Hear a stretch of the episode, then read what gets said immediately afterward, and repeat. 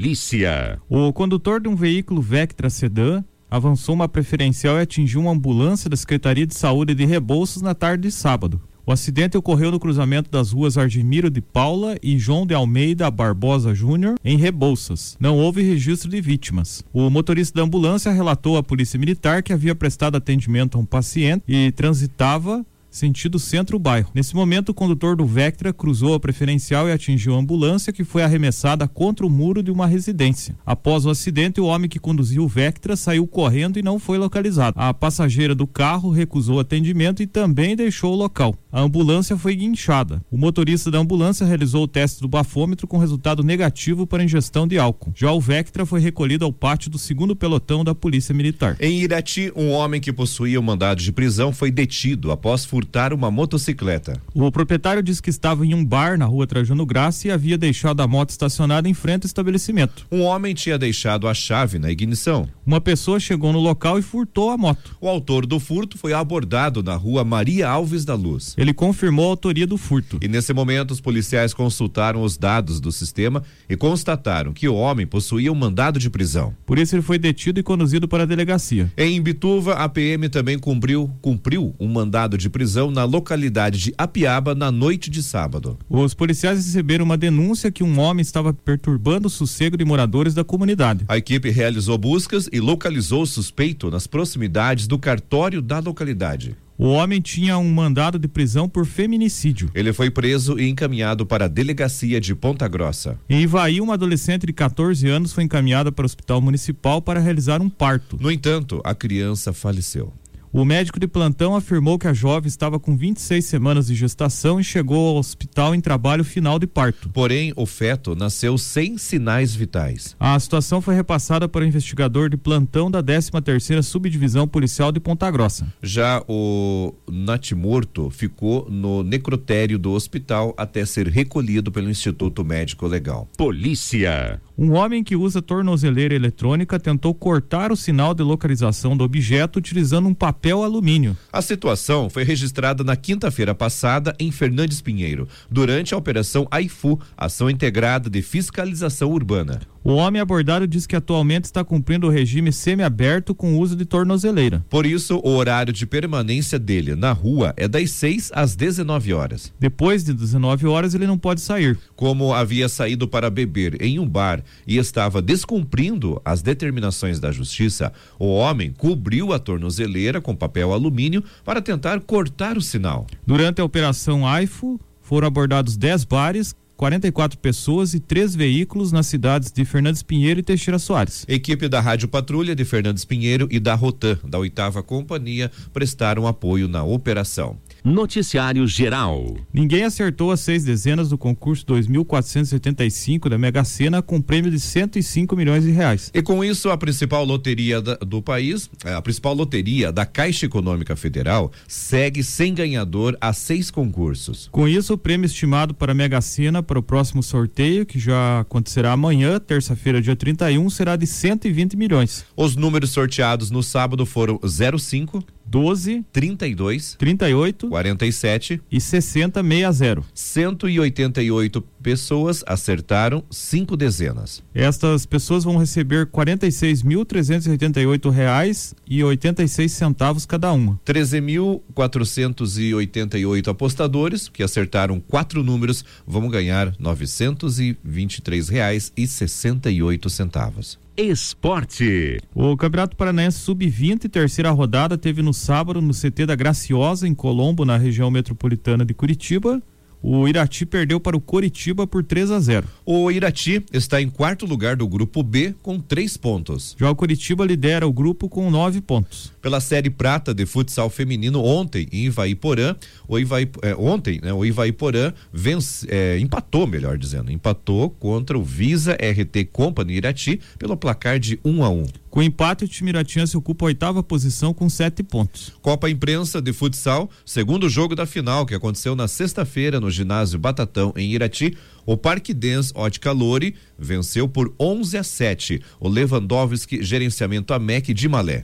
O primeiro jogo, parte, o Parquidense Ótimo Calori venceu por 4 a 3 com as duas vitórias, então o Parquidense foi campeão da competição, que neste ano homenageou o radialista Newton Lui, que trabalhou 27 anos na Najuá, inclusive fazendo transmissões esportivas e atualmente atua na Rádio T de Irati. Fotos e mais detalhes da final você encontra na matéria publicada no site da Najuá. Copa Visa de Futsal Feminino, a chave prata Sábado, no ginásio Batatão em Irati, o primeiro jogo entre Esfinge de União da Vitória e Teixeira Soares terminou empatado em 1 um a 1 um. E aí o jogo foi para os pênaltis e o Esfinge venceu por 4 a 1 um. No segundo jogo, o Frontin Futebol ganhou do Guaraúna por 6 a 0 Esporte. Pelo Campeonato Veteranos de Irati, terceira rodada no sábado, no estádio Coronel Emílio Gomes, o Vila Nova Crocodiles perdeu para o Anata por 3 a 2 no estádio Fioravantes Lavieiro, campo do Olímpico, o passatempo de Teixeira Soares empatou com o Atlético da Serra em 2 a 2 O CRB venceu por 2 a 0 Guarani Esporte Clube Família Matos. No estádio municipal Abrana Gibinegem, o Monjolo perdeu para o Valinhos por 4 a 3 O Alvoradão venceu por 4 a 1 as Canisianas.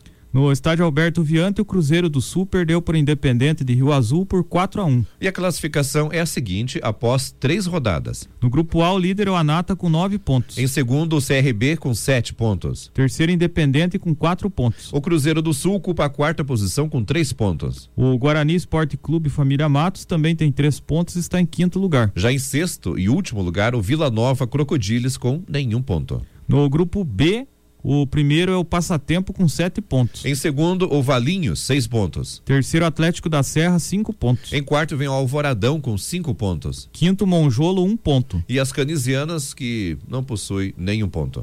Campeonato Regional de Futebol 50 a mais, para atletas acima de 50 anos. Estádio Coronel Emílio Gomes, sábado, segundo jogo da final, o time do Anata, ganhou do Asfupeg de Guarapuava por 1 a 0. No jogo de ida, o Anata já havia vencido por 2 a 1 e o Anata se sagrou campeão. Então, o time iratiense conseguiu esse título da competição regional de futebol para atletas com 50 anos ou mais. Então, parabéns a todos do Anata pela segunda divisão do Campeonato Municipal de Futebol de Rio Azul, no sábado, no Estádio Municipal Orestes Palu, o Guarani do Rio Vinagre perdeu para Vila Rio por 4 a 0. O União Beiralinha perdeu para o Manchester City por 2 a 0. Pela Copa Folha de Irati, em Zembá, final jogo único, que aconteceu ontem no Estádio Municipal Abrão na Gibinege, em Irati. O Pena Esporte Visa Informática venceu por 2 a 1 um o time de Fernandes Pinheiro. Os gols do Pena Esportes Visa Informática foram do Lucas Contra e Alex. Para Fernandes Pinheiro marcou o Luan. E com essa vitória, né, o Pena Esporte Visa Informática se sagrou campeão da Copa Folha. E o time de Fernandes Pinheiro ficou na segunda posição. Noticiário local. Os aspectos socioambientais de uma nova ferrovia que liga os estados do Mato Grosso do Sul a Santa Catarina, passando pelo Paraná, foram discutidos em uma audiência pública realizada na noite da última sexta-feira no pavilhão João Vazileski, no Parque Aquático em Irati. O projeto da Nova Ferroeste irá ligar Maracaju, no Mato Grosso do Sul, ao porto de Paranaguá, com ramais até Foz do Iguaçu e Chapecó, Santa Catarina. A expectativa é que o novo corredor ferroviário que atravessará o Paraná se torne o segundo segundo maior corredor de transporte de grãos e contêineres do país, perdendo apenas para São Paulo. Além de Irati, a audiência pública também integrou os municípios de São João do Triunfo, Fernandes Pinheiro e Porto Amazonas. De acordo com o coordenador do Plano Estadual Ferroviário, Luiz Henrique Fagundes, Irati foi uma das cidades escolhidas para receber a audiência pública devido a um requisito exigido pelo Instituto Brasileiro do Meio Ambiente e dos Recursos Naturais Renováveis, o IBAMA. O projeto atravessa diversos estados e traz desafios para o licenciamento ambiental que precisa respeitar as características de cada região. O coordenador destaca que o projeto tem tido a preocupação em reduzir os impactos negativos. O coordenador explica que o empreendimento passou por uma auditoria para ser elegível à emissão de títulos verdes, o que possibilita o acesso a fundos. Luiz Henrique afirma que o investimento da nova ferrovia será feito a partir de recursos privados. Para o coordenador do Plano Estadual Ferroviário, o investimento do Estado terá retorno com as vantagens das obras, como a redução do custo logístico no Paraná. Apenas a construção da ferrovia deverá gerar 300 mil postos de trabalho, incluindo empregos diretos e indiretos, além do efeito de renda associado à criação desses empregos. No segundo semestre haverá um leilão que considerará ao investidor o uso dos ramais, conforme Luiz Henrique. A expectativa é que a obra dure cinco anos, segundo o coordenador do Plano Estadual Ferroviário.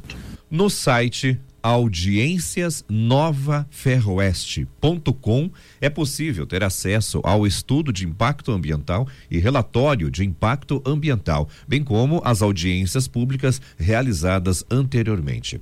Esporte. O Campeonato Brasileiro da Quarta Divisão, Jogos dos Paranaenses pela sétima rodada, grupo 7 no sábado, o Paraná Clube ganhou do Santo André por 1 a 0. A portuguesa carioca empatou com o Cianorte em 0 a 0. No grupo 7, o Paraná é o segundo colocado com 15 pontos. Já o Cianorte é o sétimo colocado com seis pontos. No grupo 8, ontem tivemos um confronto entre dois times paranaenses. O Cascavel perdeu em casa para o Azures por 2 a 0. No grupo 8, o Azures está em primeiro lugar com 14 pontos. Já o Cascavel, segundo colocado, também com 14 pontos, mas perde no saldo de gols. Campeonato Brasileiro da Segunda Divisão, nona rodada. Na sexta-feira, a Tombense ganhou do Bahia por 1 a 0. O Criciúma perdeu para o líder Cruzeiro por 1 a 0. Dois jogos no sábado. O CSA venceu o Novo Horizontino por 2 a 1. E o Sampaio Correia ganhou do Guarani também por 2 a 1. Ontem, o Vila Nova empatou com o Grêmio em 0 a 0. A classificação, o Cruzeiro é líder com 22 pontos. Em segundo, o Vasco com 17 pontos. Terceiro, o Bahia com 16. Em quarto está o Esporte com 15 pontos. O... Em sétimo está o Operário com 12 pontos. E o Londrina é o nono colocado com 11 pontos. Esporte. Campeonato Brasileiro da Primeira Divisão, jogos do sábado, oitava rodada, o Goiás e Bragantino ficaram no empate em 1 um a 1. Um. São Paulo e Ceará empataram em 2 a 2. E teve outro empate no sábado, ninguém queria vencer ou perder no sábado, né? O Fortaleza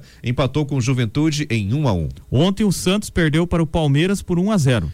O outro jogo, o Curitiba venceu o Botafogo por 1 a 0. No clássico carioca, o Fluminense perdeu para o Flamengo por 2 a 1. O Corinthians e América Mineiro ficaram no empate 1 a 1. O Cuiabá perdeu para o Atlético Paranaense por 1 a 0. O Atlético Mineiro venceu por 2 a 1 o Havaí. Hoje, segunda-feira, tem o jogo que fecha a rodada, 8 da noite, o Internacional enfrenta o Atlético Goianiense. A classificação é a seguinte: em primeiro está o Palmeiras com 15 pontos e 8 gols de saldo. O segundo Atlético Mineiro, 15 pontos e 5 gols de saldo. Em terceiro vem o Corinthians, com 15 pontos e 4 gols de saldo. O quarto é o Coritiba, com 13 pontos. Em sexto, gente, vem o Atlético Paranaense, com 12 pontos. Na zona de rebaixamento estão o Juventude, 17, com 7 pontos. Em 18 está o Ceará, com 7 pontos. 19, Atlético Goianiense, 6 pontos. E na lanterna está o Fortaleza, que tem apenas 2 pontos. A Liga dos Campeões da Europa, final jogo único, sábado em Paris, na França. O Liverpool da Inglaterra perdeu para o Real Madrid da Espanha por 1 a 0. O gol da vitória do Real Madrid foi marcado pelo brasileiro Vinícius Júnior no segundo tempo. O atleta foi revelado pelo Flamengo antes de ir para a Espanha. Esse foi o 14º título conquistado pelo Real Madrid, que é o recordista, time com maior número de conquistas na Liga dos Campeões da Europa.